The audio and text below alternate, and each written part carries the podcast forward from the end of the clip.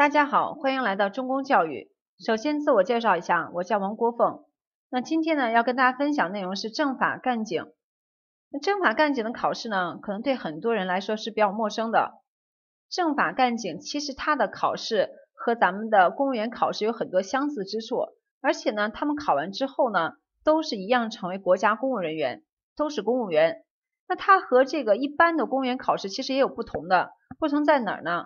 第一个不同就是它招录的对象不同。如果对于上呃正在上学的学生来说，他只招录应届生，不招录往届生。另外一个，他也可以招，还可以招录一些服务基层项目的人员，比如说一些三支一扶的，或者说这个服务基层、服务西部的，那这样的人员呢，也可以参加政法干警考试。最后一个和我们一般类的公务员考试不同的就是，它针对是大学生、退伍军人。这样三类他的招考对象，另外一个不同就政法干警和一般的公务员考试不同在科目上，我们的一般的公务员考试就考两科行测和申论，那政法干警他的考试是分为培养层次的，它分为专科的，如果你是专科的，你就属于专科培养层次的，那本科呢就属于本科培养层次的，如果你报考是本本科培养层次的，你除了考行测和申论之外，你还要追加一个科目，就是民法。那如果你是专科培养层次的报考者，那你除了考行测和申论之外，那你需要考的就是文化综合，也就是我们高中的时候经常会了解的就文综。啊，这就是考试类型的不同。第二个就是录用培养方式的不同。那如果你参加公务员考试，你考完试之后，你可能就直接工作了，经过笔试面试之后。但是我们的政法干警的考试。你笔试通过，面试通过之后，录用的人员先要怎么样呢？先去上学，你先要去指定的院校去培养学习，跟你所报考的岗位，我们会有指定的培养的院校。学习呢期间呢，你是不用交学费的，还可以每月领取生活补助，所以这对大家来说一定是一个非常好的机会，你可以再次去自身能力一个提升。那么学习之后呢？毕业之后，我们才能正式的成为公务人员，要到你所选择的基层的政法机关去进行工作。它的服务呢是有期限的，比如说你是本科层次的，你要在基层服务的年限是满七年；如果是专科层次的，要满九年，你才可以，比如说调动工作呀，或者参加公务员的遴选。这就是他们在录用上的一个不同。那政法干警的考试内容，我刚才已经说了，我们来说一下其中的文综。如果是专科层次呢，它的考试呢，除了考行测、申论，跟大家都一样，公共科目，考专科还要考文综。文综包括几科呢？就三科：政治、历史和地理。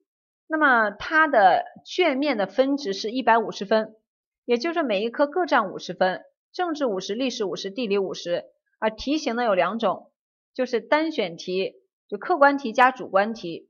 客观题的题型呢，仅限于单选题，题量呢是三十五道题；主观题呢是六道题，分值呢一共是八十分。因为单选题三十五道题，一道题是二分，是七十分，因此呢，整个卷面分值是一百五十分。我今天呢，只想跟大家分享的是文综当中的政治。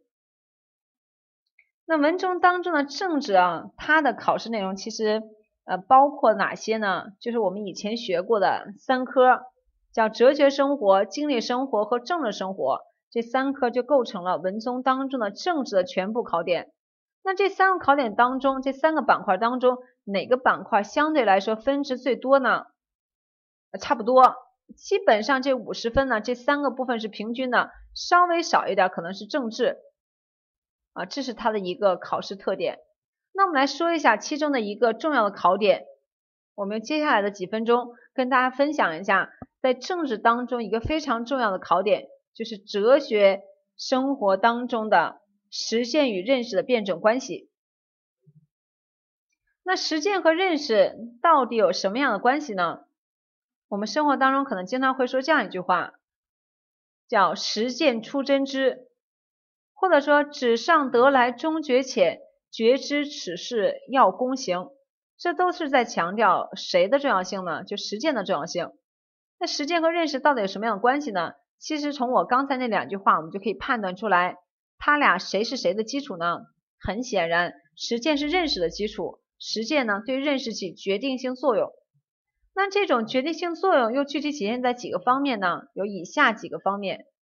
第一个，实践是认识的来源；第二个，实践是认识的动力；第三个，实践是认识的目的和归宿；第四个。实践是检验认识是否具有真理性的唯一标准，这就是它的具体的四个方面的体现。那我们一一来看，先看第一个，实践是认识的来源。那如果我们在出出题的时候，这个点需要大家特别注意什么呢？就是一定要记住这个来源到底是不是唯一的。如果我们出题说实践是认识的唯一来源，这种说法对吗？答案是正确的。实践就是认识的唯一来源，那是不是唯一途径呢？如果我说实践是获得认识的唯一途径，这种说法对吗？显然就错了。所以我们需要特别来记的就是，来源是唯一的，途径是多种多样的。那我们生活当中，我们获得知识的大多数途径都是来自于哪儿的？就书本的。你可以足不出户，你可能了解天下很多事情。你可以知道世界上最高的山、最长的河。那么你这种认识归根究底是来自于哪儿的呢？归根究底还是来自于实践的。因此我们就说实践是认识的唯一来源。好，下一个说实践是认识的动力。那你要知道这个动力体现在几个方面。比如说我们的实践，它的不断向前发展，可以给我们的认识提供新的课题，可以给我们的认识提供更新的经验。同时呢，还可以提高我们的认识能力。另外呢，它还可以给我们的认识提供更多的工具和手段，这都在体现了实践是认识的动力。那么毛主席有这样一句话说：“学习的目的在于应用。”这句话又想表明实践和认识的什么样的关系呢？就是我们学那么多知识，最终是为了什么？当然就是应用。所以说，我们努力的去学习，那么大家的目的可能是为了报效祖国，实现自己的理想，一定想要在实践当中去体现。因此，我们得出下一个实践和认识的关系，就是实践是认识的目的和归宿。最后一个，那我们的认识到底是否具有真理性，要由谁来检验呢？只能由实践来检验。它不但是检验我们认识是否具有真理性的标准。而且呢，实践还是检验认识是否具有真理性的唯一标准，也就标准只能是它。好，这就是我们讲的实践和认识的关系。从宏观上讲了，它是认识的基础；又从具体上讲了这四个方面。那考题的时候，我们用这个知识点，我们往往会考一些从宏观上去把握实践的重要性的。刚才呢，咱们的讲解是从具体上。那从宏观上怎么来考呢？我们可以举个例子，比如说出一道题，说下列句子强调实践的重要性的，A 选项叫空谈误国，实干兴邦；B 选项喊破嗓子不如迈开膀子；C 选项此上得来终觉浅，绝知此事要躬行；最后一个选项。读万里书不如行万里路。那么你看这四句话当中，哪一个是强调实践的重要性呢？还是都是呢？我们知道每一个都是在强调实践的重要性，所以说大家在以后做题的时候也要会区分。好，这就是咱们今天讲的这个实践和认识在客观题当中怎么考。那另外一个大家记住，实践和认识的辩证关系。在我们的文综的政治当中，也是出主观题的一个非常高频的考点。那你要知道，如果出一道题，题目是这样来问的：一个材料最后的落脚点是让你用实践是认识的基础这个关系来概括一下题干当中所传达的哲学寓意，那你怎么答呢？你就从我刚才给大家总结的这每一个分论点来答就可以了。